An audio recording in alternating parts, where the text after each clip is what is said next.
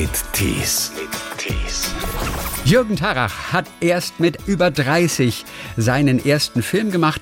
Zu den frühen Filmen zählen die Musterknaben. Die große Hauptrolle spielte er als Walter Seelmeier in Wambo. Er spielt gerne Rollen als korrupter Politiker oder unseriöser Gebrauchtwagenhändler. Einen betrügerischen Rechtsanwalt hat er am Tatort gespielt, einen habgierigen Manager Badonna Leon oder bei Pater Braun einen scheinheiligen Laienprediger. Eine Karriere, die wie so viele mit dem Schultheater anfing. Meine Eltern haben mich erst gar nicht erkannt, weil ich da Zigarre geraucht habe in der Rolle. In den Lissabon-Krimis spielt er den ehemaligen Staatsanwalt und portugiesischen Anwalt Eduardo Silva, der den Kummer und den Schmerz zelebriert und sich an der Ungerechtigkeit der Welt abarbeitet. Wir kennen Jürgen Tarach als gut gelaunt, aber wir erfahren auch, wenn er in kaltem Wasser drehen muss, dann kann sich das auch schon mal ändern. Ja, na, na klar kriegt man schlechte Laune. Das ist ganz furchtbar. Aber es gibt auch andere unangenehme Dinge als Schauspieler. Bin auch schon ganz oft erschossen worden. Und Jürgen Tarach malt auch Bilder, was man eigentlich als deutscher Schauspieler nicht darf. Weil sonst ähm, das zu viel wird. Ja. ähm. Und er ist Gourmet. Er hat ja auch mal das Buch geschrieben, Richtig fressen, Rezepte zum Sattwerden. In Lissabon, da hat ihm ein Kollege etwas Feines gekocht mit einer besonderen Wurzel. Die, wenn ich richtig informiert bin, eigentlich blausäurehaltig ist. Okay, gut. Jürgen Tarach wurde mehrfach ausgezeichnet. Für Mambo bekam er den Grimme-Preis. Den Deutschen Fernsehpreis bekam er als bester Schauspieler in einer Nebenrolle. Für die Titelrolle in der Tatortfolge Norbert. Und in Monte Carlo, da gab es ein außergewöhnliches Abendessen dazu, das sich irgendwie surreal anfühlte. Neben mir tanzt Prinz Albert, auf der Bühne ist Supertramp und ich glaub's gerade nicht. Hallo nach Potsdam. Ja, guten Tag. Auf die, äh, wir sind ja Gott sei Dank weit genug voneinander entfernt, dass wir keine Masken aufsetzen müssen. Das stimmt. Ja, ist ja für Sie auch so eine alte Heimat fast schon hier. Ne? Also im Badischen, da waren Sie in Karlsruhe am Theater. Ich habe Sie damals ja gesehen, regelmäßig. Eigentlich in fast Ach, allen nee. Stücken in, im Badischen Staatstheater in Karlsruhe. Da war der Jürgen Tarach noch im Ensemble. ist ja wunderbar. Ja. ja, ich erinnere mich gerne dran, weil das war eine schöne Zeit da. Uh, unser Sohn wurde in Karlsruhe geboren und ich hatte, weiß nicht, ob Sie das auch gesehen haben, ich durfte ein Personenstück mhm. spielen, der Herr Karl Natürlich. von Praltinger. Natürlich.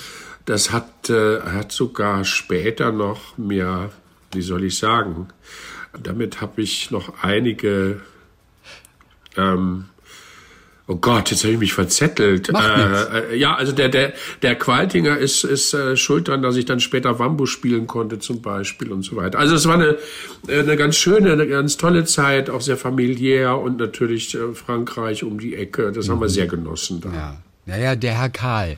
Und dann noch als, als ein Personenstück, wo Sie natürlich permanent aufgefordert werden, geben Sie uns doch noch mal einen Satz aus dem Herrn Karl. Sie haben auf jeden Fall dafür, das ist, ist wienerisch, ist das ist klassische wienerisch. Ja. Und das haben Sie ja. sich aber auch mühevoll erarbeitet wahrscheinlich, oder? Denn es sollte ja auch wirklich durchgehen als wienerisch und es geht nur im Wienerischen, diese Rolle. Diese, dieser, dieser Text geht nur auf Wienerisch, äh, weil äh, da gibt es so Konnotationen, die kann man nur mit dem Wienerischen herstellen. Ähm, naja, ich habe ja frecherweise dem Intendant, dem Schauspieldirektor damals das selber vorgeschlagen, dass ich ihm das spielen könnte. Okay. Ein Personenstück ist für Theater manchmal ganz dankbar, weil dann haben alle anderen frei oder man kann Proben ansetzen und so weiter. Das äh, dann spielt nur einer aus dem Ensemble. Das ist manchmal ganz schön und äh, ja, und ich wollte diesen Text unbedingt mal spielen und habe das so vorgeschlagen, natürlich, weil ich den schon lange kannte, den Text, und weil ich in Wien studiert hatte. Und bin aber im Sommer vor der, also vor der Saison, vor der Spielzeit nochmal nach Wien gefahren. Und dann hab, bin ich das durchgegangen mit österreichischen Freunden natürlich. Ja, und dann habe ich das ähm, das Schwierige ist eigentlich, wenn man sowas macht, dass man auch so weit kommt, dass man auch improvisieren kann mhm. in der Sprache. Mhm. Weil es ist ja nicht damit getan, dass man immer nur das sagt, was man da so sagt, sondern ja, wie gesagt, dass man so zu Hause wird, dass man eigentlich ja. auch improvisieren kann. Gab es denn ja. einen Satz, eine Passage, die besonders schwierig war, sich zu erarbeiten? Oh Gott, ja, das sind, äh, wie lang geht der? 60, über 60 Minuten. Ähm, Ach, ich glaube, es hätte ein Trauma so hinterlassen, lange wenn es da was gegeben hätte. Äh, es gibt so kleine Hürden äh, wie Kriegen, Kriegen, das ist nicht ganz leicht für einen Deutschen. Krieg. Äh, Kriegen. das, das, das, ja, Krieg. Was heißt die kriegen, oder was? Kriegen. Ja, kriegen. Ihr kriegt, kriegen bekommen, kriegt die ja. Krise. Ihr kriegt die Krise, genau. Wie war der erste Satz vom Stück? äh, mir brauchen Sie gar nichts erzählen, weil ich kenne das. Die Art von Geschäften, die kenne ich schon da. Naja, Sie sind ein junger Mensch, da war ich ja schon, bin immer schon der Herr Karl gewesen. Das ist jetzt ein Text, So der wird nie mehr weggehen, offensichtlich. Oder wenn er jetzt nach all diesen Jahren immer noch da ist. Ja, das ist einfach, ähm, wenn man mit Österreichern auch zusammen ist, den kann man auch immer wieder irgendwo anwenden. Ja, also das ist der ewige Opportunist und Mitläufer und ähm, dieses dieser, der sogenannte österreichische Weg, den gibt's ja auch immer. Also immer gucken, wie man das hinkriegt. Nicht immer so ganz gerade, aber das gehört auch dazu. Taucht auch irgendwo das Wort ein Verlängerter auf? Ein Verlängerter? Ich liebe dieses Wort, ja, Verlängerter. Und ich trinke nicht mal Kaffee, aber ich liebe das Wort. Ich hätte mal gerne Verlängerten. Verlängerter. Äh, nee, das, das taucht nicht auf. Das taucht nicht auf. A Viertel. A Viertel, taucht auf. Ein Viertel. A Viertel. Äh, oder was auch für uns ja ähm, äh, fremd klingt, ist a Saddle. A Saddle. A Saddle. Ist ein Bierseidel? A Saddle Ja. Mhm. ist ein klein, ein Bierseidel, kleines Bier. A Krügerl. A Krügerl ist ein großes Mhm. Bier. Ein Krügerl, ja, sowas. Ah, da gibt's ja, da kann man ein ganzes Wörterbuch. Äh, verschierte Labern.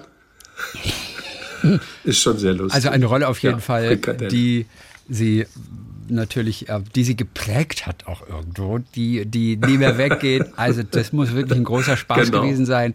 Und auch gerade dieses, dieses Ja. Wienerische, das muss auch in Karlsruhe einfach auch wirklich runtergegangen sein, oder? Wie, wie Öl. Der Herr Karl. Ja, das war, das war, das habe ich mich natürlich gefragt. Verstehen die Leute alles? Ja, also, aber äh, die, die Gefahr haben wir einfach auf uns genommen. Also man muss auch vielleicht nicht jedes Wort immer verstehen. Es geht ja immer dann auch äh, um die Gesamt, ähm, äh, Gesamtsituation und das Gesamte. Aber ich, ich rede jetzt wieder wienerisch auf der Bühne, wenn ich denn darf, wenn mich die Regierung lässt. Ich habe gerade ein tolles Engagement in der Hamburger Ach Staatsoper. was, ja. Und die spielen äh, die Fledermaus und sie ahnen schon, ich bin als Frosch engagiert. Richtig, das ist eine Erzählerrolle. Da müssen sie nicht singen. Nein, da muss man nicht singen. Ich habe dem Intendanten aber vorgeschlagen, dass ich der erste singende Frosch bin. Und das ist natürlich besonders lustig, wenn ein Schauspieler neben Weltopernstars in der Hamburger Staatsoper äh, habe ich mir ausgesucht. Also ich habe auch den Monolog selber geschrieben und ich möchte gerne ein Wiener Couplet einbauen und zwar das Hobellied.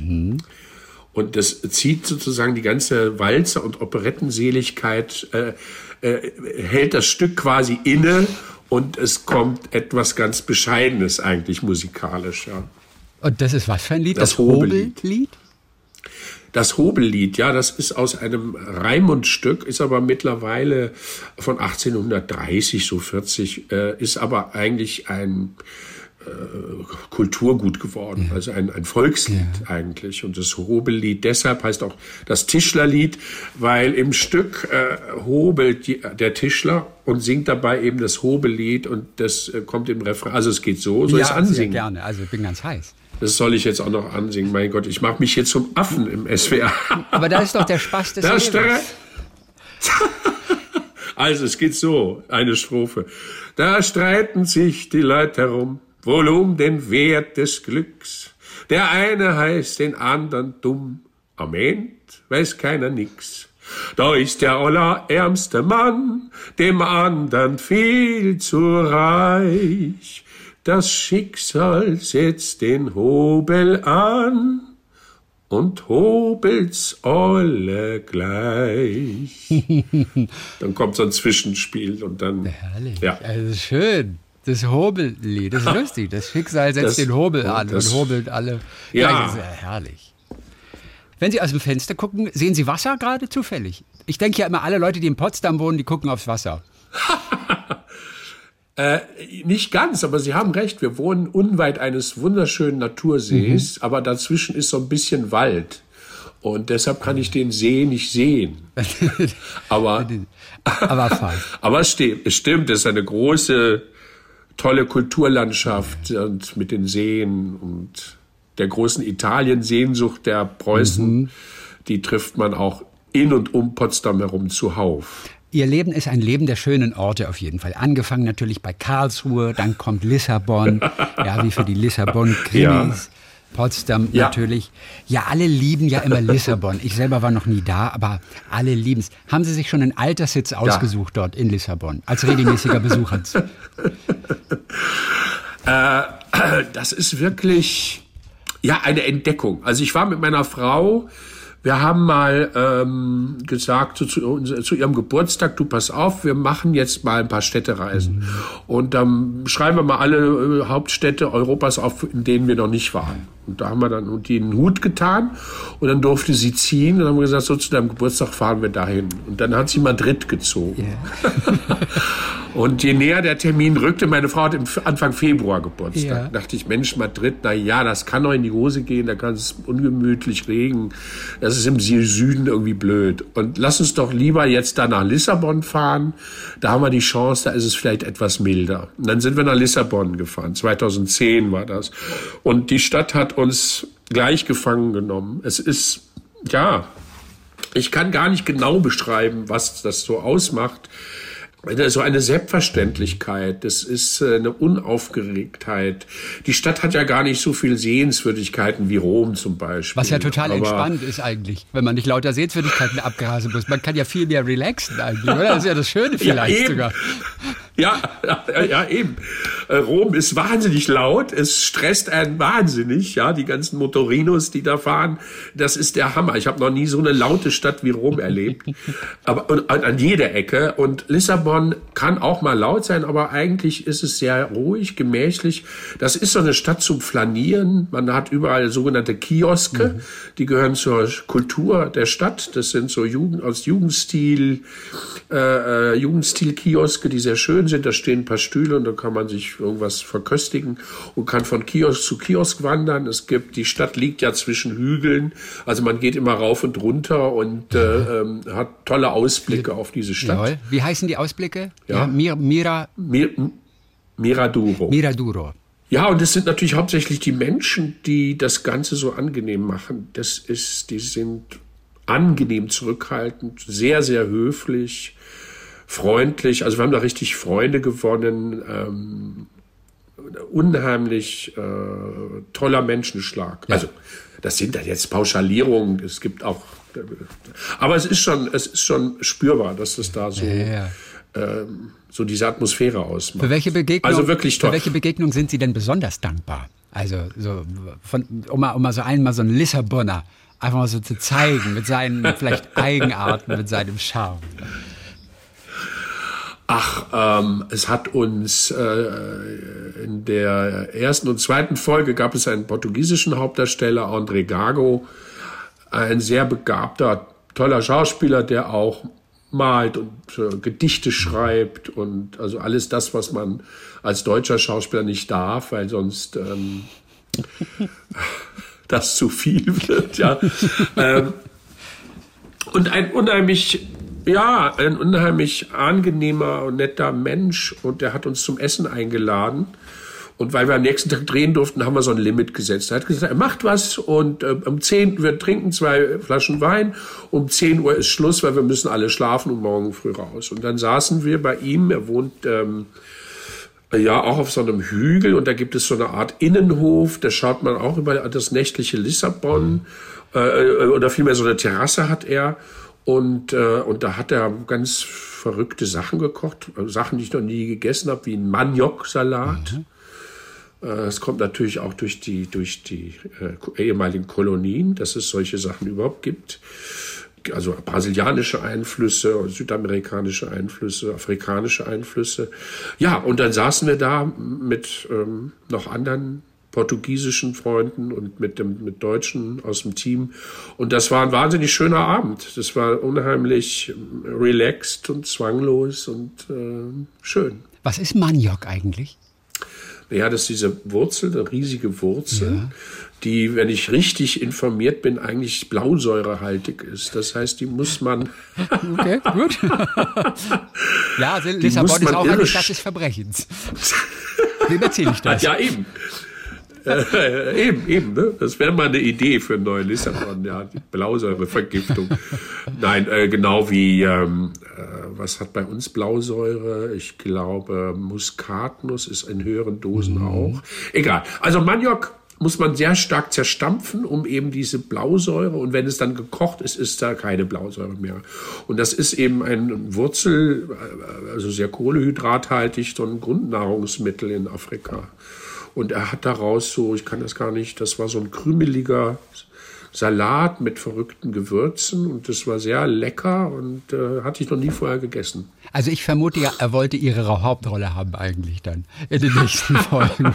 Ich, ist eine reine Vermutung. Ich will jetzt keine Gerüchte streuen. Aber man sollte sich Nein, also es ist ein es ist so sehr, es ist alles sehr unaufwendig, sehr selbstverständlich. Also man kann so sein, wie man will. Man muss, es ist, das ist so toll. Also auch das Essen.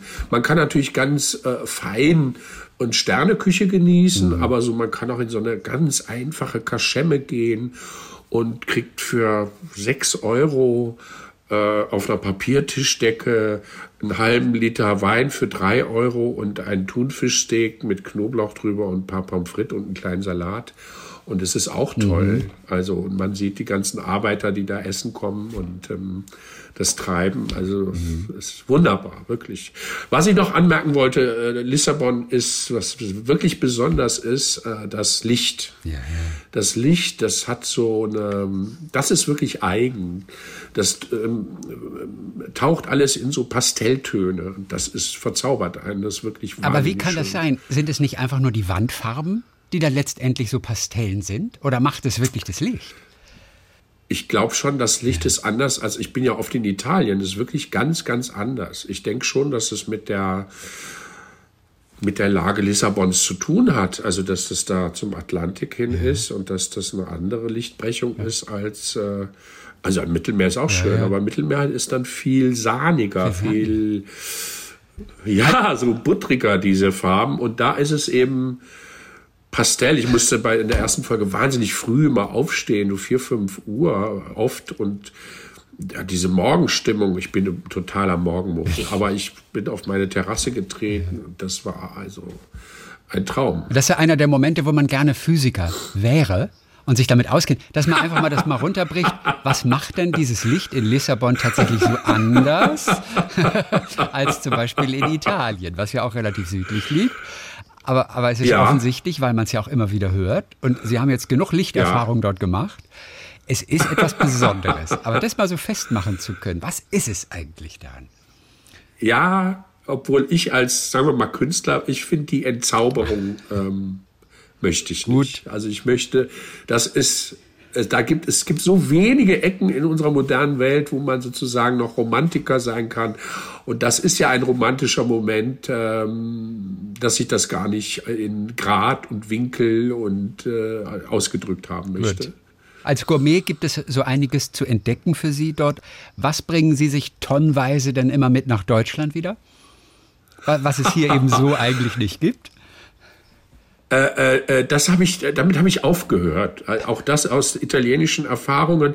Wir bringen aus Italien äh, Olivenöl mit, weil das wirklich gut ist und das bleibt auch, also vom Geschmack ja. her. Aber früher habe ich so Wein eingekauft, mitgebracht. Das ist, okay. das, das geht überhaupt. Das die Erfahrung macht ja jeder. Man trinkt es dann zu Hause und auf einmal schmeckt der irgendwie, weiß man nicht, was man daran gut gefunden hat. Ja. Und äh, meistens ist es eine Enttäuschung. Ja, ja, Vielleicht muss es sich mit der, ähm, mit der ähm. Luft dort mischen, um diesen Geschmack zu erzeugen. Ja. Möglicherweise tatsächlich, ne?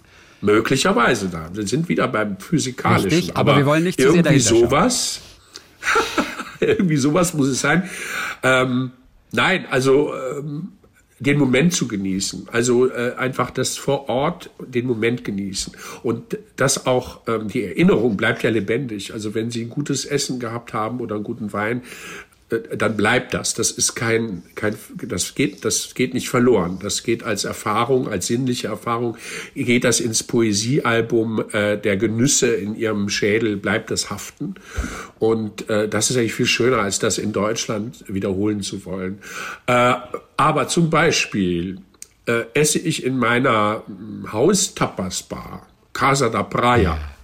In der Dom Pedro Cinco, Dom, Pe Dom Pedro Cinco, esse ich äh, die, die Paula serviert da ein Steak. Jetzt sagt man sich, naja gut, ein Steak kann ich überall mhm, essen. Ja. Ne?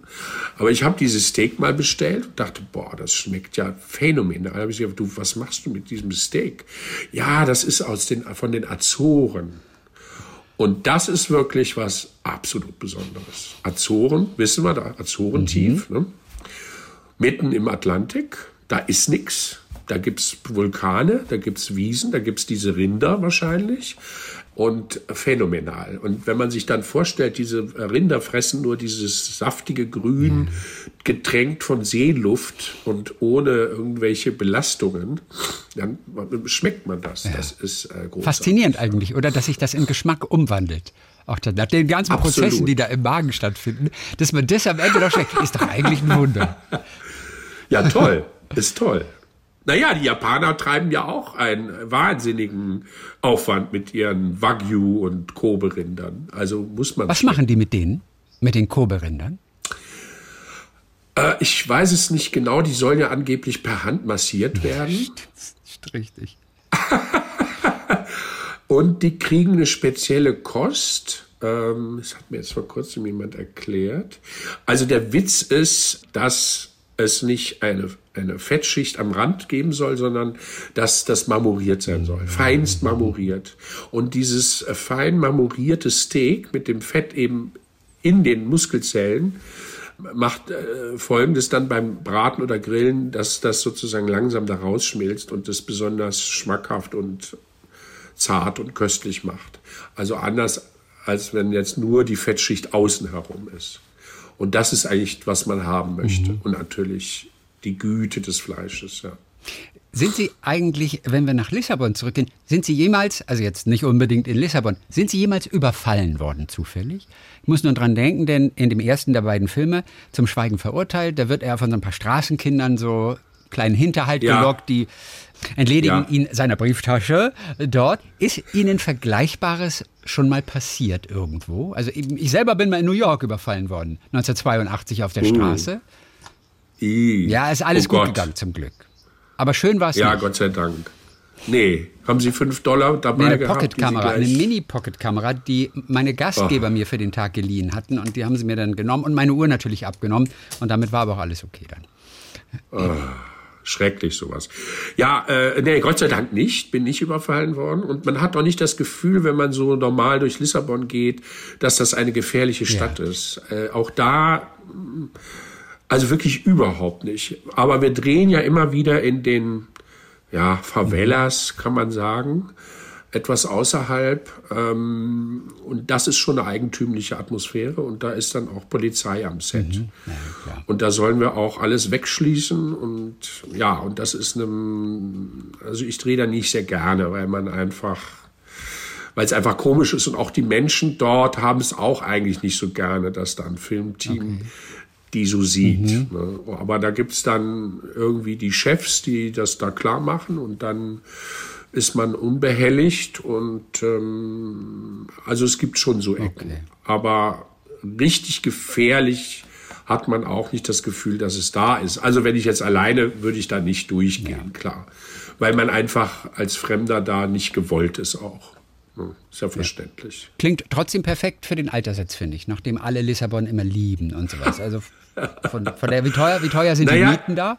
Oder etwas zu kaufen? Oh, das ist, ein, ein, ein wirklich schlimmes Thema, weil wir haben ja etliche portugiesische Freunde, die jetzt auch nicht Reichtümer verdienen und eben weil Lissabon so en vogue ist und die Leute kaufen oder oder viele äh, ihre Wohnung zu Airbnb umfunktionieren, weil sie damit wahnsinnig viel Geld verdienen ja. können, haben die Lissabonner in der Stadt keine Chance mehr, eine bezahlbare Wohnung zu finden und alle ziehen in die Peripherie.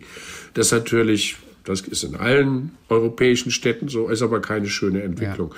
Man konnte bis vor ein paar Jahren noch sehr günstig kaufen. Mhm. Ja, konnte man. Also ich kenne eine Opernsängerin, die von Wien nach äh, Lissabon gezogen ist. Äh, die hat mich so beim ersten Fall so ein bisschen, hat mir ihr Lissabon gezeigt.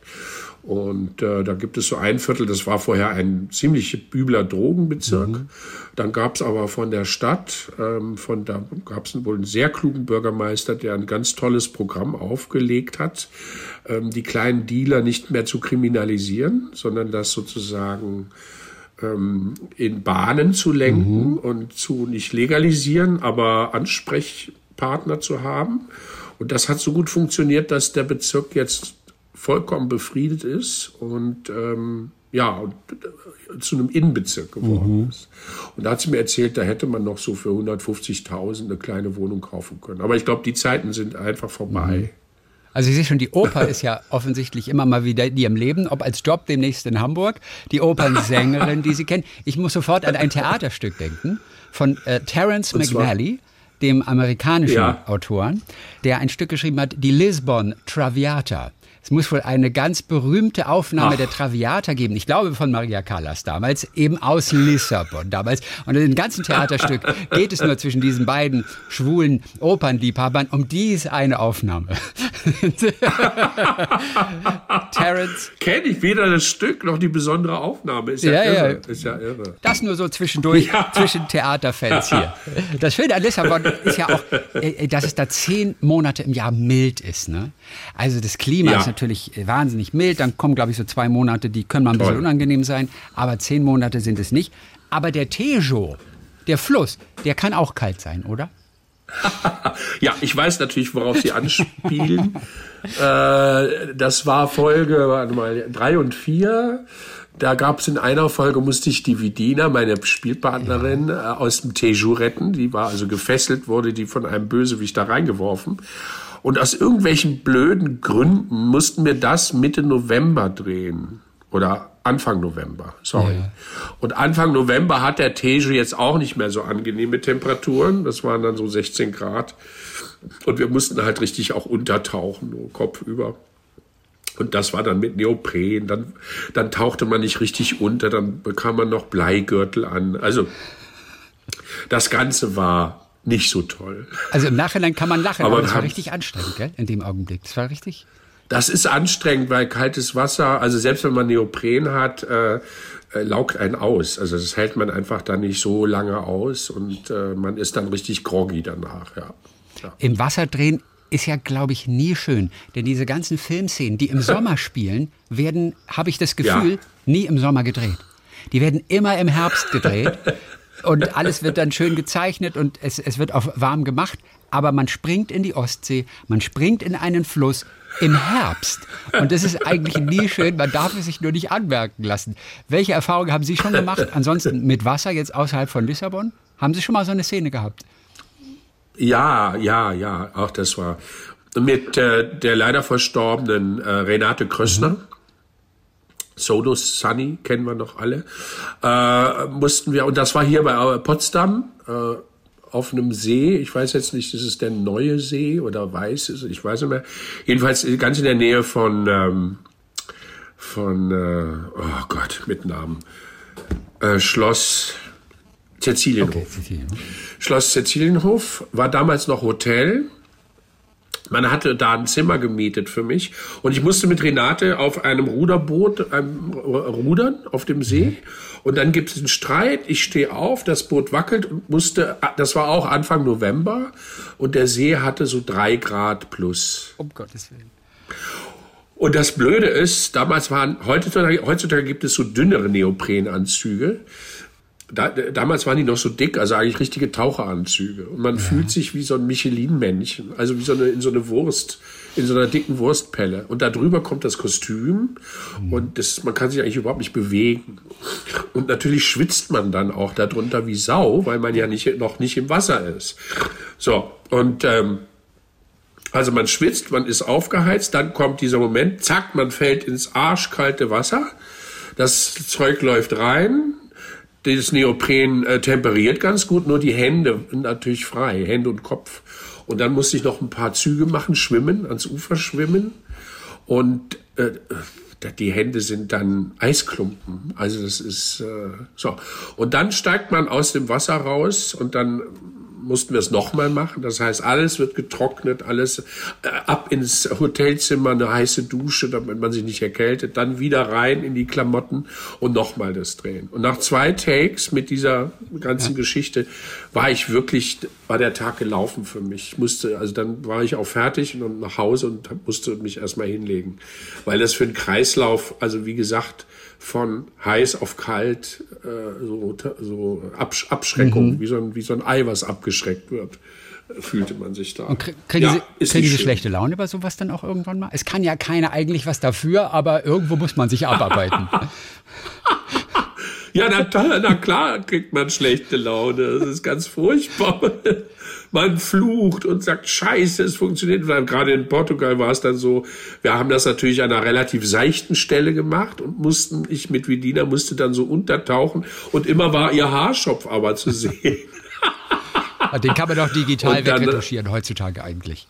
Ah ja, das ist alles, alles war alles nicht so schön. Ja, na klar flucht man da. Das ist wirklich, da wird selbst ja. der Tarach zur Diva. Bitte nicht wieder Kann dieses kalte so Wasser, das verbitte ich mir. Schreib es in den Vertrag. Nein, mit steigendem Alter hat man natürlich wirklich Schiss, äh, äh, kreislaufmäßig ja. das nicht mehr so ganz zu packen einfach. Und vor allem will man auch nicht krank werden. Das ist ja wahrscheinlich auch so ein Thema. Krank ja. werden und drehen müssen. Das ist ja vermutlich die Hölle, denn man kann das nicht einfach mal auf morgen, auf übermorgen alles verschieben. Da hängen so viele genau. Leute dran, Zeitpläne, manchmal auch Hunderttausende Euro auch. Man will ja auch alles geben. Aber manchmal geht es wahrscheinlich nicht. Wie oft ist Ihnen schon passiert, dass Sie einfach ran mussten im Prinzip und auch wollten, obwohl Sie eigentlich nur ins Bett gehört hätten? Oh, ich kann mich jetzt wirklich gar nicht mehr erinnern. Ja, man, man, man dreht, bis es eigentlich gar nicht mehr geht. Also, ähm, aber man ist so unter Adrenalin die ganze Zeit, glaube ich, dass man nicht wirklich krank wird. Also wenn man eine Hauptrolle spielt, ja. weiß man, ich kann am, nach dem letzten Drehtag zusammenklappen, aber okay. ähm, vorher geht's Auch faszinierend, glaub, dass der Körper das, das, so macht. Ne? Kennen wir auch alle, wenn man ja. arbeitet im Büro ja. die ganze Zeit und dann kommt der Urlaub und zack wirst du direkt krank. Im Urlaub, der Körper wartet, gell, bis er kann. Ja. Auch faszinierend. Genau. Eigentlich. Holiday Disease nennt also man das, glaube ich, im Fachjargon. Das ich auch nicht, sehr schön. Ja. Also was machen Sie, wenn Ihnen die Rolle von Ludwig II. jetzt angeboten wird noch? Der zum Schluss ins Wasser ging. Oh, was meinen Sie, wie oft Sie das Take wiederholen müssen?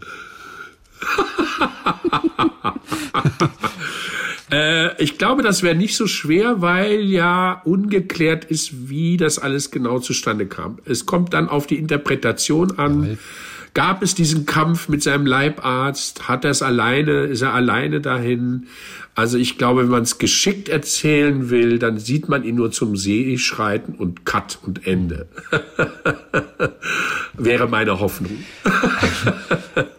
also nein, das macht man. Man weiß ja, ach, das es gibt immer wieder so Sachen, die nicht ganz angenehm sind. Bin auch schon ganz oft erschossen worden. Da kriegt man so so Blut, äh, Blutampullen. Ich bin einmal mit einer MP mehrfach sechs Schuss. Ja. Quer, einmal quer rüber über den Brustkorb. Und da muss man großes Vertrauen zu dem, ähm, zu dem, ähm, na, wie sagt man jetzt? Äh, Special Effects Mann oder wer ist Feuer, Feuerwerker, ja, ja genau, Feuerwerker, Feuerwerker haben. Ja. Weil man hat tatsächlich, man kriegt dann so äh, Metallplättchen auf die Haut geklebt. Auf dem Metallplättchen ist ein Explosionskörper, mhm. also richtig mhm. mit Schwarzpulver und so. Daneben ist eine kleine Blutampulle. Und dann führt ein kleiner Klingeldraht, der wird dann durchs Hosenbein gelassen, führt dann zu dem, äh, zu dem, das heißt nicht Feuerwerker, Mensch, wie heißt denn das? Ich krieg das heute nicht hin. Egal. Und der hat dann so eine Leiste, wo er sozusagen den Kontakt schließt. Der kann da so rüberwischen und dann geht's bam, bam, bam, bam, bam. Und da hatte ich mal, und jetzt kommt es drauf an, wie viel Schwarzpulver der da ranmacht. Mhm. Damit das auch schön, das ist ja dann unter einem Hemd oder Jacke, das muss ja aufplatzen auch. Das heißt, darf nicht zu wenig, nicht zu viel sein, weil dann spürt man schon einen kleinen Schlag und hat blaue Flecken manchmal. Mhm. Und das Aufregende daran ist, dass man sozusagen nicht vorreagieren darf, sondern man muss wirklich abwarten, bis der Schuss einen getroffen hat. Und äh, weil man sonst versaut man alles, ja. Und man kann es auch nicht so oft machen, weil der Aufbau ist unheimlich aufwendig. Man muss dann wieder alle Klamotten aus und wechseln und wieder Blutampulle und wieder Schwarzpulver. Und man mag das auch nicht so gerne so oft machen. Aber das ist auch nicht so ganz angenehm, ja. erschossen zu werden. Apropos Special Effects, es gibt ein Bild, das ich eigentlich, der ich noch nie in Lissabon gewesen bin, mit Lissabon verbinde. Und zwar, das ist Aha. Sean Connery sitzt in einem Café an der Hauptstraße und die Straßenbahn fährt vorbei in das Russlandhaus. Ja. Damals mit Michelle Pfeiffer. Und das ist die Szene, Ach. an die ich immer ja. denken muss, wenn ich von Lissabon höre. Warum auch immer. Das hat mir damals ja. habe ich zum Beispiel wahrscheinlich das allererste Mal Lissabon in irgendeinem Film oder irgendwie sowas gesehen. Er sitzt am Straßenrand und die Straßenbahn fährt vorbei. Sean Connery, der ja mit oh. 90 Jahren gestorben ist, Sie sind James Bond Fan. Oder? Fan ist doch, ist doch nicht verkehrt, oder? Oder übertreibe ich jetzt gerade? Ja, also ich bin jetzt nicht so ein Verrückter, okay. der jetzt jede Einzelheit kennt. Aber äh, ich finde das schon eine, eine, schö eine, schöne Reihe. Also vor allem äh, dieser britische Humor, der manchmal da durchscheint. Das mag ich unheimlich ja. gerne. Ich weiß nur, Sie waren ja als Experte, bei hätten Sie es gewusst, als James Bond-Experte im Fernsehen. Den Ruf haben Sie jetzt natürlich weg. Ist ja klar. ja, ja, ja, ja. Ja, die Straßenbahn äh, ist natürlich auch ein, ein, eine Sehenswürdigkeit. Ja. Der ist sehr, sehr speziell, weil es immer nur ein Waggon ist. Weil durch diese, und die fährt wirklich durch engste Gassen. Man muss als Fußgänger sich an die Hauswand drücken, manchmal, um die Straßenbahn durchzulassen. Und die sind auch sehr schön, weil die ähm, innen mit Holz ausgeschlagen sind. Also die werden immer wieder, die sollten schon mal komplett erneuert mhm. werden, aber da gab es einen Aufschrei. Die werden also immer wieder restauriert und man kommt sich vor wie 1904 oder sowas, ja, in so einer mhm. Straßenbahn. Nee, die sind toll, die Straßenbahnen. Und äh, es ist ein spezielles System, weil, wie gesagt, es gibt äh, sehr steile Straßen und da rattern diese kleinen Dinger hoch. Äh, ich kann Ihnen das nicht erklären, aber das ist ein äh, äh, wirklich spezielles äh, Lissabonner System, wie diese Straßenbahnen gesichert ja. sind, dass die, dass die da so steile Straßen hochfahren können. Ja, Sean Connery sitzt da am Rand. Das ist meine Erinnerung. Haben Sie den jemals getroffen irgendwo auf irgendeiner Gala irgendwie groß? Oh, leider nicht. Der war natürlich ganz toll. Der war auch in seinen Altersrollen so toll. Also ich fand fast diesen sagt niemals nie am besten, wo er so ganz ironisch mit sich selber war. Robin und Mary ist einer meiner Lieblingsfilme. Den kenne ich jetzt gar nicht. Kennen Sie? Da spielt er den gealterten Robin Hood Aha. und der trifft auf seine Jugendliebe Mary, die äh, Klosterschwester geworden ist. Und er ist irgendwie wieder auf der Flucht und die beiden Alten verlieben sich wieder. Und das ist ganz toll. Also es ist ganz anrührend, eine, eine, ja, eine Liebesgeschichte eigentlich. Ach, herrlich. Robin and Mary. Robin and Mary. Welche Erinnerung haben Sie denn an Casino Royale, wo Sie eine Nebenrolle gespielt haben? Äh, äh, wie hieß er noch? Schulz? Ja. Schulz oder sowas? Wie viele Drehtage waren es? Schulz. Ich glaube, es waren letztendlich vier Immerhin Drehtage. vier Drehtage bei einem James Bond, das ist ja, was. Das ist, war toll. Also es war einfach eine super tolle Erfahrung. Wir waren im Februar auf den Bahamas. Die waren alle wahnsinnig reizend zu uns, auch wenn man nur eine kleine Rolle gespielt hat. Der Martin Campbell hat nur rumgescherzt und mit einem und ähm, also ich wäre mit denen gerne noch weiter um die Welt gereist. Die sind so entspannt, weil die wissen, wir spielen das Geld so oder so ein, mindestens, mhm. und denen gehört die Welt. Also das war so ein bisschen auch, äh, sagen wir mal, der Wermutstropfen für einen deutschen Schauspieler, dass wir sowas haben wir nicht. da können wir uns auf den Kopf stellen. Ja, also den Weltmarkt zu bedienen und zu sagen, ich sitze in London, äh, ich spiele in London eine Hauptrolle und da sitzt irgendjemand unten und sagt, Mensch, du bist mein Mann. Hast du Lust, bei dem und dem Film für 32 Millionen Pfund mitzuspielen? Und kann man noch mal kurz überlegen, ob man das will. Ja. Äh, also ich glaube, das macht auch was mit, also mit der ganzen Branche, dass man sozusagen wie so ein Lottogewinn ist das ja, wenn man dann so eine Bond-Rolle bekommt, also Bond, äh, James, als ja. James Bond-Darsteller. Nee, ich saß nur mal ganz wenige Meter nur von Roger Moore entfernt. Das ist meine, und zwar in Monte Carlo, in Monaco. Da habe ich mal einen Darstellerpreis bekommen. Äh, da gab, gibt es ein sehr merkwürdiges Fernsehfestival. Monaco, Monte Carlo ist ja ein Ruhesitz für äh, gelangweilte Millionäre. Mhm. Und die machen lauter so komische, gibt es das Zirkusfestival, dann gibt es dieses Autorennen und dann gibt es auch ein Fernsehfestival, was eigentlich nicht wahrgenommen wird so von uns. Aber immerhin habe ich da einen Preis bekommen und war dann eingeladen zu einem gesetzten Abendessen im Salle des Etoiles äh, an einer riesen Tafel, Fünf-Gänge-Menü. Der, der Prinz war da, der war der Schirmherr, mhm. der jetzige äh, Fürst. Und das war sehr, sehr skurril. Und Roger Moore war damals ja Resident, der hat da richtig gewohnt. Und das war sehr märchenhaft eigentlich. Ja. Unwirklich. Also Sie haben ab und zu mal so rübergeguckt. So, na? Ich habe rübergeguckt, ja, also es war alles verrückt, weil Salle des Etoiles, das ist eigentlich so ein, äh, ja, so wie so ein Theatersaal mit Bühne auch. Und ich, der Name, also Sternensaal. Ja hat sich erst nicht erschlossen, aber dann wurde das Menü aufgetafelt. Das war im Juli, muss man dazu sagen. Und auf einmal ging das Dach auf. Das konnte man wegfahren. Hm. Und dann saß man also unter Sternen. Und das war alles also das war nicht wie von dieser Welt. Irgendwann war das Essen zu Ende.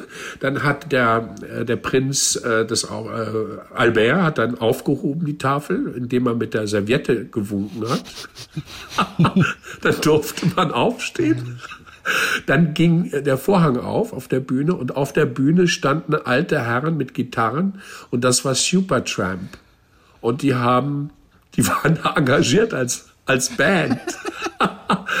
Und die haben alle Songs, die bei uns auf Abi-Feten gespielt wurden in den 80ern, mhm. Dreamer und so weiter, live gespielt. Ja. Dann hat Albert ist ja auf die Tanzfläche und hat getanzt, alle anderen folgten. Und ich musste mit einem Freund telefonieren und sagen, du pass mal auf, ich bin jetzt hier in Monaco. Neben mir tanzt Prinz Albert, auf der Bühne ist Supertramp und ich glaub's gerade nicht. Und ich dachte, sie würde gerade sagen, und ich musste mit einem Freund tanzen weil ich hatte keine Frau an meiner Seite. Aber da war es doch telefonieren statt tanzen. Ich musste mit meinem Freund tanzen. Ah, herrlich. Nee, meine Frau konnte nicht mit, weil das am selben Tag war, wie äh, unsere Tochter, als unsere Tochter Geburtstag hatte. Und sie musste den Kindergeburtstag ausrichten. Also sie war mal mit, dann, äh, wir waren dann vorher drei Tage eingeladen während des Festivals. Aber den Preis musste ich mir dann alleine abholen. Ja.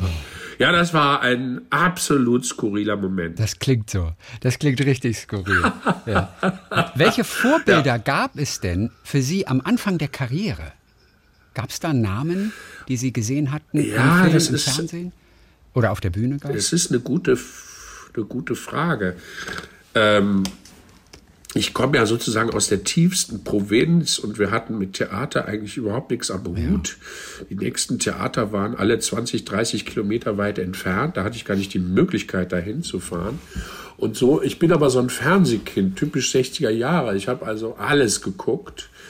Äh, Vorbilder. Als ich dann die Ausbildung ähm, anfing, musste ich mich ja irgendwie orientieren.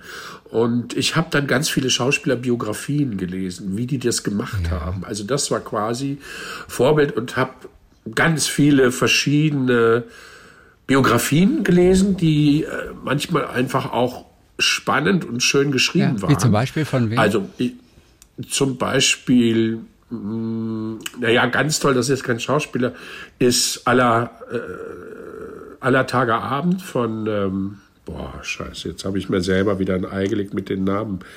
Ähm, Aller Tage Abend, aber ich kann es ja googeln zum Glück. Ah, ein berühmter Regisseur verschrien, weil er so äh, böse, also es gibt da so böse Anekdoten über ihn. Mensch, es kommt nicht auf den Namen. Ist aller Tage peinlich. Abend Regisseur. Es gibt zwei, ja. Aller Tage Abend Regisseur. Aha. Ja. Fe Felix Tissi? Ich lese nee. Felix Tissi, ich habe den Namen noch nie gehört. Ich weiß auch nicht, wer das ist. Ach, Dominik Graf. Nein, ah, der auch hat nämlich nicht. am Abend aller Tage hat er auch gemacht. sowas. Nicht den Fritz Kortner. Fritz Kortner. Kortner. Mein Gott, K wusste ich noch. Laufzeit Fritz 300 Kortner, Minuten. Ganz. Der Film geht fünf Stunden. Lese ich gerade. War es von Fritz ja, Kortner? Ja, Fritz Kortner. Aller Tage Abend. Laufzeit 300 Minuten. Hat, ja, hat jemand eingelesen. Verstehe. Ja dann, sind das die, dann sind das die Eingelesenen. Ja, ja, das als, als Schön, Hörbuch. dass wir das gerade stellen. Äh, sehr, Nein, sehr, also wirklich lesenswert. Aber dann über Rühmann habe ich gelesen, über ähm, Lino Ventura äh, habe ich gelesen, Eduard von Winterstein kennt kein Mensch mehr. Äh, Rudolf Fernau hat eine sehr schöne Biografie geschrieben. Als Lied begann's. Okay. Mhm, Und ähm, naja, äh, äh, sehr schön. Ernst Schröder kennt auch kein Mensch mehr. Eine ganz tolle Biografie. Ernst Schröder, ein berühmter Schauspieler, später auch Intendant, Regisseur. Ähm, Gerd Fröbe, ja, Vorbild Vorbild jetzt nicht so zum Nacheifern, mehr so eben um. Aber auch um den Funken zu entfachen natürlich, das Interesse zu wecken. Äh, so etwas ja, also wie macht man ja. das? Wie geht das? Wie geht dieser Beruf? Wie, wie geht man davor, ja? Und da war das ganz spannend. Also früher äh, war das immer so, dass äh, die Schauspieler nach ihrer Ausbildung, wenn es überhaupt eine gab, in die Provinz gegangen sind. Mhm und sich haben da engagieren lassen, um sich so sozusagen frei zu spielen, hieß das. Also man kann zwar vieles lernen, aber man muss auf der Bühne, das ist ein Beruf, der die Praxis braucht, mhm. praktische Erfahrung. Und äh, dann, wenn man dann Glück hatte oder aufgefallen ist, wurde man dann äh, weiter engagiert an ein nächstes Theater mit einem größeren Ruf. Und dann kam irgendwann der Ruf irgendwie nach Berlin oder Hamburg oder wie auch immer. Gustav Gründgens natürlich, habe ich ja. auch gelesen. Und da war eine berühmte Bühne, eine berüh ein berühmtes Sprungbett war Breslau. In den mhm. noch, ja, vor dem Ersten Weltkrieg und auch danach. Mhm. Äh, da gab es einen sehr berühmten Regisseur und der hat Talente entdeckt, die dann weitergereicht wurden nach Berlin. Und das war natürlich alles Quatsch, weil das äh, sich alles verändert hat mhm, und kein Regisseur mehr äh, aus der Provinz Talente entdeckt, die dann weitergereicht werden, sondern man muss alles selber machen und gucken, dass man sich in die Nähe bringt, äh, da wo man hin möchte. Ja. Für viele war ja tatsächlich immer die Theatergruppe in der Schule der Punkt, wo alles tatsächlich angefangen hat. Welche Rolle hat bei Ihnen die ja. Theater AG gespielt? In, wo war das? Geilenkirchen oder wo waren Sie dort auf der Schule? Nein, Geilenkirchen, ja, das wird gerne zitiert. Das ist nur der Geburtsort. Blöd, ja. Das war ja. der Geburt, also da war das Krankenhaus. Ja. Ja, ähm, nee, Erkelenz, Erkelenz aber auch mhm. ein Erkelenz natürlich auch ein, ein, eine Metropole, ja, eine rheinische Metropole. Äh, Erkelenz, Cusanus Gymnasium und ich bin tatsächlich mehr durch Zufall in die Theater AG gelandet, ähm, weil ich mir das eigentlich nicht zugetraut habe. Ich war sehr schüchtern mhm. und dann habe ich da haben wir erst so ein kleineres Stück gespielt und da war ich dann so ein bisschen Komiker und das war sehr gut und das, das hat mir großen Spaß gemacht. Und dann sollte zum Jubiläumsjahr der Schule, 150 Jahre glaube ich, Cusanus Gymnasium, sollte ein abendfüllendes Stück erarbeitet werden als äh, Höhepunkt der Feierlichkeiten. Und zeitgleich kam ein neuer Lehrer an der Schule, der in Aachen studiert hat, aber da auch Regieassistent am Stadttheater war. Und der brachte so echte Theaterluft okay. mit und hat sehr ernsthaft mit uns das erarbeitet. Das Stück war natürlich Max Frisch, Biedermann und die Brandstifter. Ich bekam die Titelrolle. So, und dann war im gleichen Jahr habe ich Abitur gemacht, also im Mai Abitur, im März war die Premiere.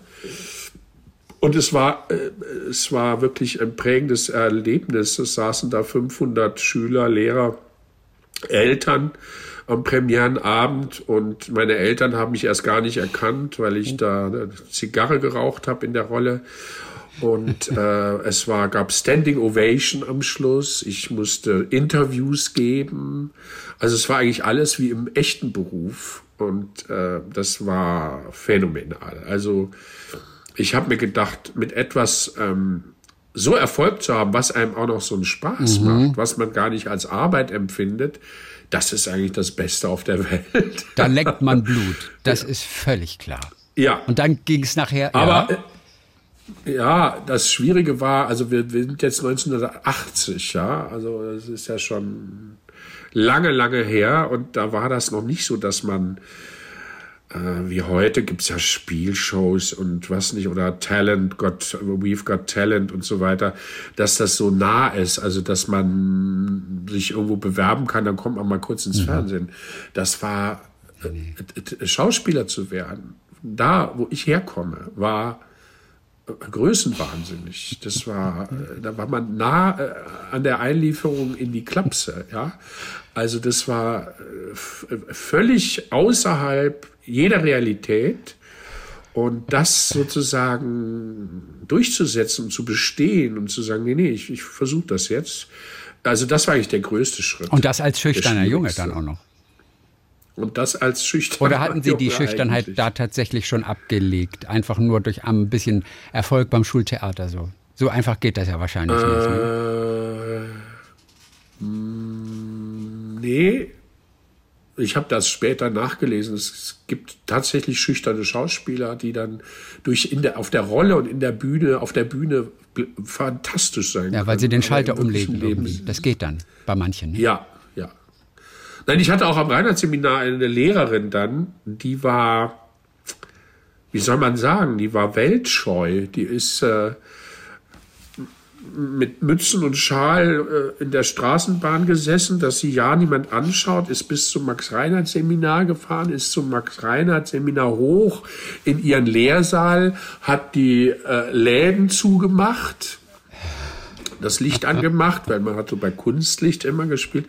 Und die lebte, sie hat immer gesagt, in der Sauraugrube. Also sie äh, wohnt in der Sauraugasse. Mhm äh, und hat da die schönsten Feste ausgerichtet für uns Studenten. Und das war aber so im Souterrain und äh, hat bei ihrem Bruder gewohnt. Also die war, äh, was so die reale Welt anbetraf, vollkommen lebensuntüchtig, war aber eine wunderbare Lehrerin und Schauspielerin. Also, so, also ja, ich habe das dann gelesen. Nein, die Schüchternheit, ja, das legt sich dann Gott sei Dank, ne, je älter man wird ja. irgendwie. Aber am Anfang war ich schon sehr schüchtern ja. eigentlich. Gerade für ja. den Schüchternen ist es ja die Hölle geradezu, dann sich zu bewerben an den großen Schulen vorzusprechen. Das ist ja eine Nervengeschichte. Ähm, und dann auch noch ja. vielleicht, wie das üblicherweise ja so ist, auch erstmal abgelehnt zu werden. Und oft nicht nur einmal, sondern drei, viermal. So dieses erste Mal abgelehnt ja. werden. Man nimmt es ja automatisch persönlich ja. dort. Was hat es mit Ihnen gemacht damals? Äh, na also ich war ja nicht mehr so ganz jung. Also ich war dann äh, 21, äh, als ich diese Tour gemacht habe und habe auch Mitstreiter gefunden. Also in meiner Kohorte habe ich sozusagen, ich war dann an der Uni Düsseldorf eingeschrieben und habe da insofern wusste, konnte ich dann einordnen, dass das jetzt, ich meine, man bewirbt sich ja quasi an einer Kunstakademie und das ist immer natürlich auch, hat das mit Geschmack, ja. mit Vorlieben der Professoren zu tun.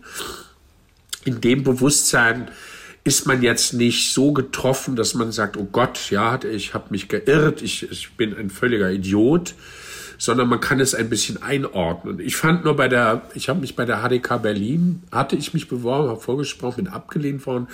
Und da kriegt man dann, damit so deutsch offiziell ist, auch noch einen Brief, warum man abgelehnt wurde. Und das war völlig absurd. Also da waren dann so Kriterien wie kein Raumgefühl, keine Vorstellungsgabe, keine was weiß ich, wurde allem alles abgesprochen und das von drei Minuten Vorsprechen nicht mal. Das fand ich dann ziemlich blöd, weil es ist dann einfach, es ist ja okay, wenn man sagt, nee, du bist es mhm. nicht und aus. Und dann hatte ich Gott sei Dank auf dem Weg, dann bin ich nach München, Falkenberg-Schule, und da bin ich bis zur letzten Runde gekommen. Und da bin ich zwar abgelehnt worden, was bedauerlich war natürlich, aber das hat mir sogar Auftrieb gegeben, weil da wusste ich dann endlich, okay, ich bin jetzt hier nicht völlig fehl am Platz, mhm. ja. Und mit dem Bewusstsein bin ich nach Wien weitergefahren, wo ich mir eigentlich überhaupt keine Chancen ausgerechnet hatte und ausgerechnet da hat es geklappt. Und das war neben den Geburten meiner Kinder ein Hochgefühl sondergleichen. Kann man eigentlich, wenn man so es in die letzte Runde geschafft hat in München, kann man das eigentlich in sein Resümee auch mit reinschreiben, wenn man sich dann zum Beispiel in Wien bewirbt, dass die wissen, ah, der ist in München immerhin schon mal in die letzte Runde gekommen, dass man das so als Teilerfolg wenigstens mitnehmen kann. Das wäre doch schön eigentlich, oder? Äh, nein, also okay. nein, das ist macht man nicht. Das macht man nicht. Aber Sie haben recht, ähm, äh, es war tatsächlich so, dass äh, der äh, Direktor der Falkenberg-Schule damals äh, Bruno Dalansky war. Und Bruno Dalansky, ein Österreicher, war am Max-Reinhardt-Seminar Professor. Das heißt, er kannte mich schon. Und dem habe ich ganz zum Schluss auch noch mal vorsprechen müssen in München. Mhm. Und dann wurde ich ja abgelehnt. Also ging ich davon aus, scheiße, der mag mich nicht. Und jetzt trifft er mich wieder, der wird sagen, der ist unbegabt, den braucht man nicht. das war eher meine Angst. Und das war, das war dann Gott sei Dank nicht so. Also, nee, nee, das macht man nicht. Da hat okay. jede Schauspielschule so ihre Kriterien und ähm, das ist immer wieder neu, das Spiel. Ist es eigentlich immer schöner, die großen Hauptrollen zu spielen? ähm, naja, das hat schon einen großen Reiz, weil man natürlich viel Zeit hat. Das heißt, man kann sparsamer sein, weil man ja mehr Möglichkeiten hat, das auszudrücken, was man ausdrücken mhm. möchte mit der mhm. Rolle. Und man kann, es ist natürlich auch toll, weil man sich über längere Zeit mit der Rolle auseinandersetzt, dass man auch immer mehr reinkommt, wie wir sagen, dass man immer mehr in so einen Spielfluss kommt. Und das sind schon schöne Sachen. Aber manchmal ist es natürlich auch ein Schmankerl, wenn man sozusagen äh, einen pointierten Auf, äh, Auftritt mhm. hat, äh, wenn man genügend Futter hat. Früher am Theater hat man sogar, die nannte man Chargenspieler. Und äh, das war also eine besondere Kategorie. Das waren Schauspieler, die für eine große Rolle vielleicht eher nicht in Frage mhm. kamen, die aber in kleinen Auftritten großartig ja. waren, weil die einfach sehr viel daraus geholt haben und äh, daraus was Besonderes gemacht. Und das machen viele Nebendarsteller. Viele kleine Rollen sorgen ja gerade für Lacher oder für diese Aha-Effekte ja. oder so. Also die dürfen, genau. die müssen auch gar nicht so, so rund sein, hergeleitet sein. Die dürfen einfach mal kurz brillieren mit irgendetwas Besonderem und stiehlen auch gerne genau. mal einem Hauptdarsteller durchaus die Show. Ne? Auch das kann passieren Absolut. mit einer kleinen Rolle. Absolut. Absolut. So wie ich jetzt mit dem Frosch, hoffentlich dürfen wir das herzeigen. Ja. Das ist ja auch jetzt keine Riesenrolle, aber das ist in dem ganzen Umfeld, fällt das natürlich auf, weil es eben keine Gesangspartie ist, also kein und äh, und ich hoffe, dass ich das sehr humorvoll lösen ja. kann. Also da freue ich mich richtig drauf und das ist ja, wie Sie sagen, genau das. Wie war ja. denn das früher am Theater? Es ist ja durchaus für ein Ensemblemitglied ab und zu mal frustrierend. Man kann sich ja nie eine Rolle aussuchen. Man kriegt immer eine Rolle zugeteilt. Man sieht immer wieder andere, die Rolle, die man selbst gerne hätte, bekommt und spielt dann eine Rolle nach der anderen, die dir einfach zugewiesen wird, ob du sie magst oder nicht. Ja. Das kann frustrierend ja. sein. Wie war das für Sie damals? Oh, das kann total frustrierend sein. Also ganz schlimm sind Stücke, die zu Recht vergessen wurden und irgendein Dramaturg grabt die, gräbt die wieder aus in der Hoffnung, oh, damit werden wir jetzt überregional bekannt, ja. ja, weil das ist zu Unrecht vergessen. Und dann steht man da auf der Bühne und dann ist das so ein langweiliges, uninteressantes Stück und fragt sich, was mache ich hier? Vor allem, wenn man dann so über 30 wird. Also bis 30 Spiel hat man eigentlich nur Spielwut und will spielen. Und als dann äh, äh, unsere Tochter geboren wurde, da denkt man schon mal ein bisschen, weil ich bin jetzt mal Familienvater und stehe hier auf der Bühne und was mache ich hier eigentlich? Das Stück will keine Sau sehen. Das ist totaler Blödsinn. Äh, ähm, ja, also da äh, gerät man in eine Sinnkrise, ja. Oder noch schlimmer sind ja schlechte Inszenierungen Inszenierung, dass man nicht nur ein Stück spielt, in dem man einfach besetzt wird, das würde ja noch gehen. Aber wenn sich dann Regisseure besonders was ganz Besonderes ausgedacht haben, Einmal war ich in einer Inszenierung, da musste ich so einspringen. Das war äh, Marat Sade de Sade äh, von Weiß, also über die französische äh, Revolution. Und äh, da hatte der Regisseur die Idee, dass alle Schauspieler weiß angezogen sind, dass alle an einer weißen Tafel sitzen und dass alle immer, wenn sie einen Monolog haben, an ein Mikrofon äh, nach vorne gehen und dass über die ganze Zeit werden Speisen aufgetragen, die alle weiß sind. Gibt's ja nicht so viele, gibt's Quark mhm. und so. Und dann gab's da so, so und ich habe nie verstanden, ja, weiß, weil der Auto so heißt oder es war naja, es geht um die Unschuld, Herr Tarach. Es ging um die Unschuld der Menschen. Ach, sehen Sie. Ich bin einfach nicht. Also wirklich, es liegt doch auf der Hand. Das, Rei das ja, Reine. Ja, ja. Oder Kokain. Also sie hätten den ganzen Abend Kokain schnupfen können, einfach im Namen der Rolle. Das wäre wenigstens noch äh, äh, irgendwie eine kleine Provokation gewesen. nee, also das ist schon, wenn man so, wenn man so ähm, verwaltet wird, nicht schön. Aber dann gibt es Gott sei Dank immer mal wieder natürlich auch eine Rolle, wo man sagt, boah, toll, das macht Freude. Und dann gibt's auch Regisseurin oder Regisseur, mit dem man sich super versteht. Und dann ist es eine große Erfüllung auch wieder. Ja, das ist, darf man dann auch nicht äh, verkennen. Das ist dann, äh, wenn man dann eine rauschende Premiere hat, einen riesen Erfolg hat, das ist dann schon das mhm. toll. Also das ist, äh, ja, ein super Erlebnis. Dann hoffen wir, dass Anfang des Jahres die Rolle in der Hamburger Staatsoper, dass die klappt wieder ja. auf der Bühne endlich. Na, die soll ja im Dezember. Im Dezember ja, aber das sieht, Mitte das sieht Dezember. nicht so richtig oh, oh. gut aus, glaube ich, oder? Nee, das sieht leider nicht so richtig gut aus. Das ist wirklich schade. Aber ich gehe das davon aus, man ist bereits in Proben. Von daher ja. wird es irgendwann früher oder später stattfinden.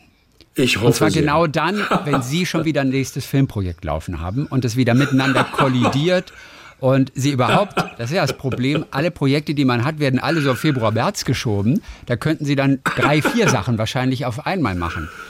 Ja, ja, ja, Gut. genau so, so ist, ist es. Ne? Sie kennen sich gut aus, wie ich Naja, sehe. ich habe zum Beispiel mit dem Herrn äh, Matthias Matschke eben neulich gesprochen und den hat es natürlich ja, ein bisschen frustriert. Ja. Er hat drei, vier Sachen und er müsste zwischen Berlin und Bulgarien und überall täglich hin und her switchen, um dann diese Projekte, ja. für die er eigentlich vorgesehen ist, die alle wahrzunehmen. Ne?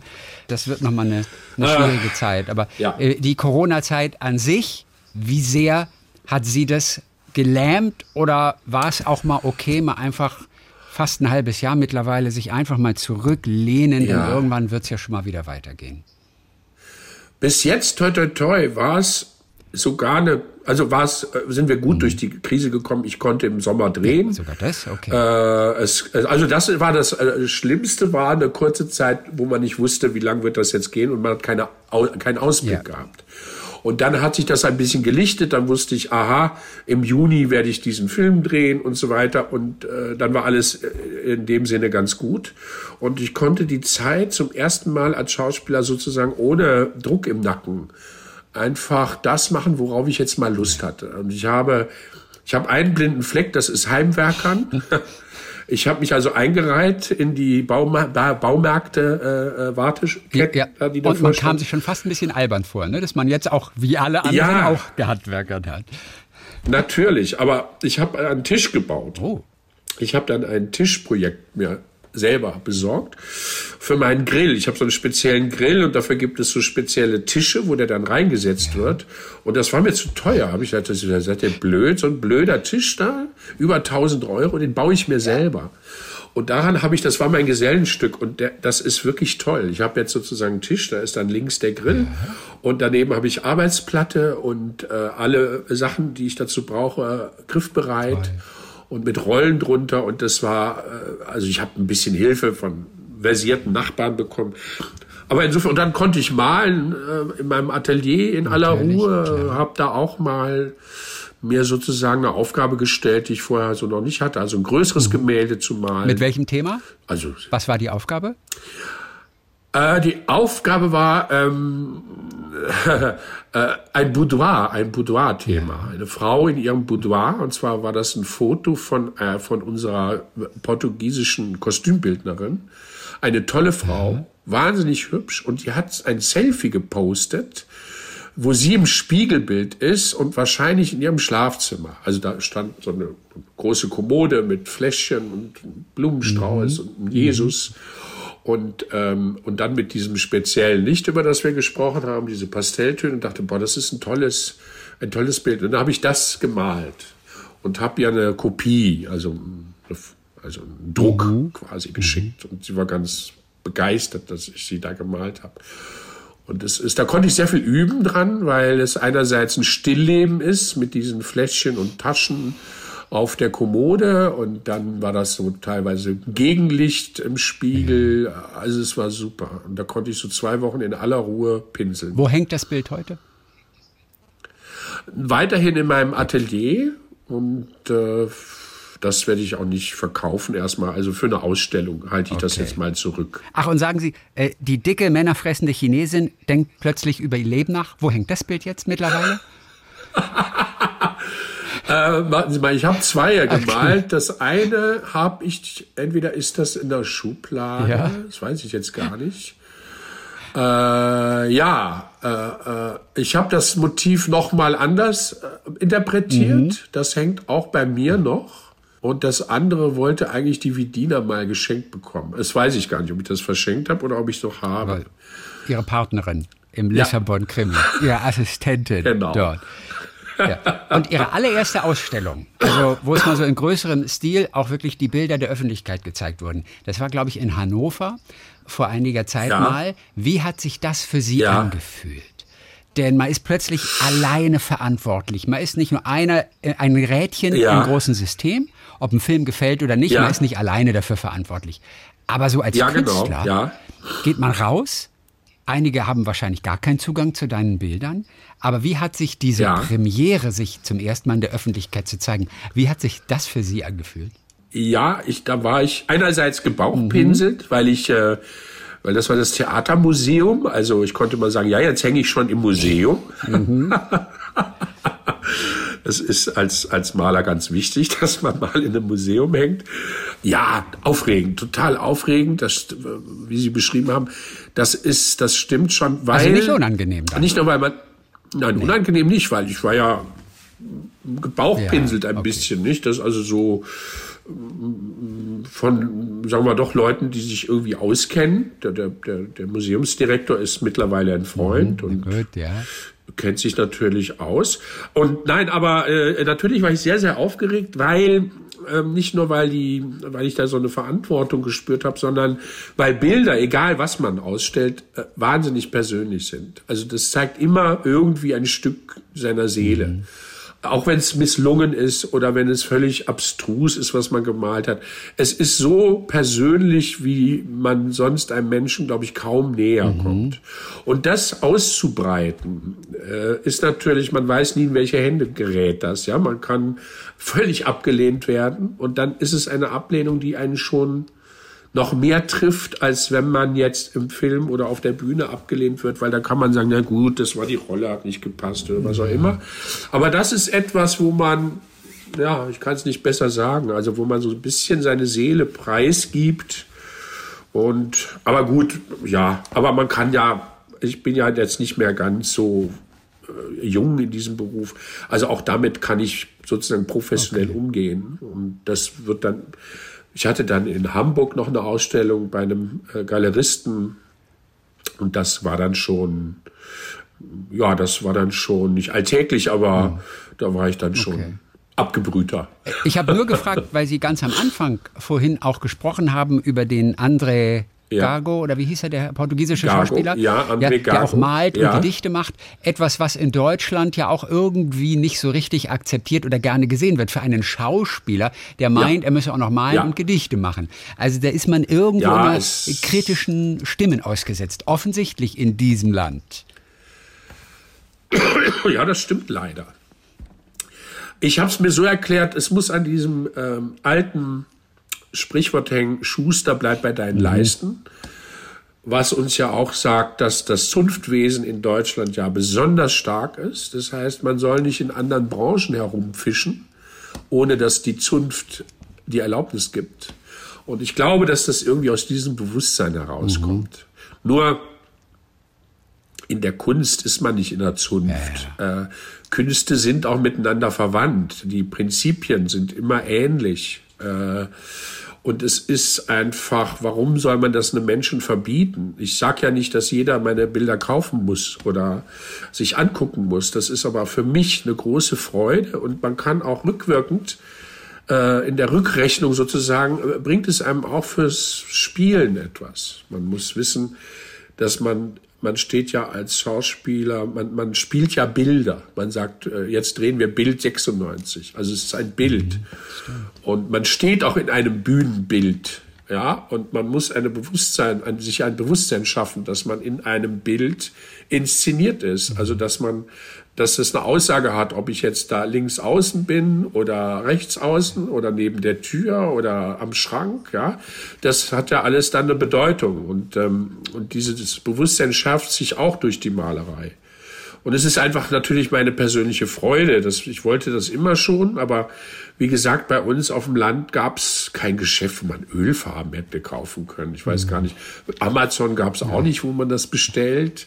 Und äh, ich habe mir aber immer so Sendungen angeguckt, äh, äh, ähm, wo, wo man so eine Anleitung bekam, wie man malt und so weiter. Aber ich habe mich nie getraut. Unser Kunstunterricht war leider auch sehr äh, stiefmütterlich äh, an, am, am Gymnasium. Ja. Also wir hatten mal ein Jahr Musik und im nächsten Jahr Kunst und dann wieder Musik.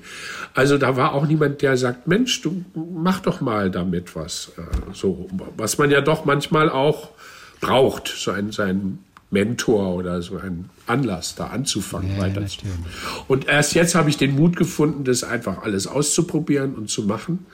Und äh, ja, mit dem Singen genauso. Mh, mm, ja, auch das ist einfach. Ich denke da viel mehr an mich als jetzt an die Leute, für die ich das mache. Also ich mache das, äh, wo ich denke, das, das finde ich schön. Und deshalb habe ich diese Fado-CD mhm. gemacht, die ja schon eine verwegene Idee ist, deutschen Fado zu kreieren.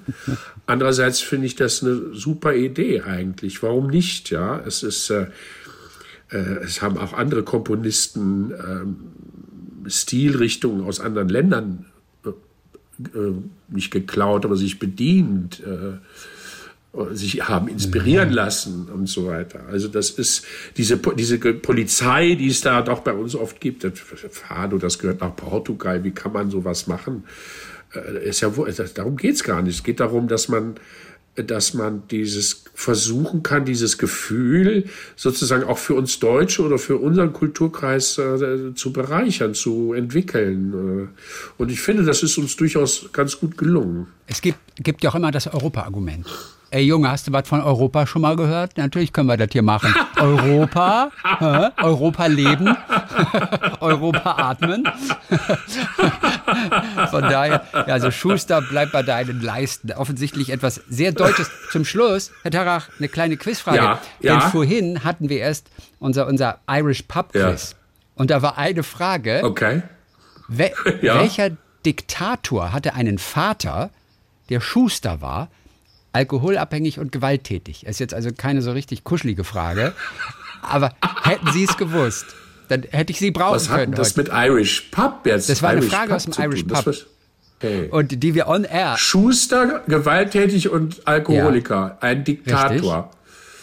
Also. Ich hatte es falsch. Hitlers Vater. Äh, Hitlers Vater weiß man nicht sehr viel, mhm. ja, Schickelgruber. Ja. Äh, ich könnte mir aber vorstellen, Stalin. Ja, ist wieder typisch.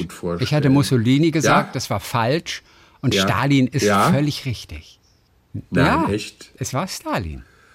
Ich finde, das passt auch zu dem, weil gewalttätig war er ja nun wirklich. Klar. Ja, sieh mal, Sie hätten. Ach, freut mich. Kriege ich jetzt einen Preis? SWR 3 ist auf dem Weg nach Potsdam. Ach, wie schön. Herrlich. Jürgen Tarach, jetzt im ersten zu sehen, in den zwei neuen Filmen der Lissabon Krimi. Dann toi toi toi auf jeden Fall für die nächsten ja. Projekte, dass es irgendwann wieder losgeht, bla bla bla. Lass sie mal alle ja. reden. Hauptsache es passiert wirklich mal was und wir kriegen das Ding in den Griff. Aber wenigstens auf der Bühne in der Hamburger ja. Staatsoper dort als Frosch in der Fledermaus, das muss laufen. Ja, aber das wäre natürlich schön, um die Jahreswende herum das zu spielen. Ja, das ist eine Champagnerlaune, aber ich meine, der Intendant hat mich auf die Bühne geführt in Hamburg. Das ist ein Haus mit 1700 Plätzen und 400 durften mhm. bis vor kurzem überhaupt ja. rein.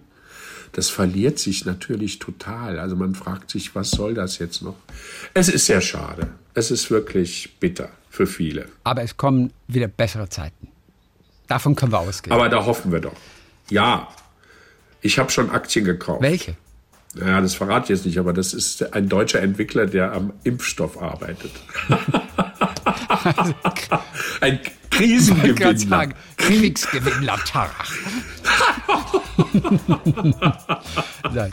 Bleiben Sie gesund. Toi, toi, toi. Danke. Jetzt sehen wir Sie erstmal im Fernsehen in den beiden okay. neuen Lissabon-Krimis. Jürgen Tarach, Dankeschön für heute und viele Grüße nach Potsdam. Auch so, vielen, vielen Dank. Liebe Grüße nach Baden-Baden.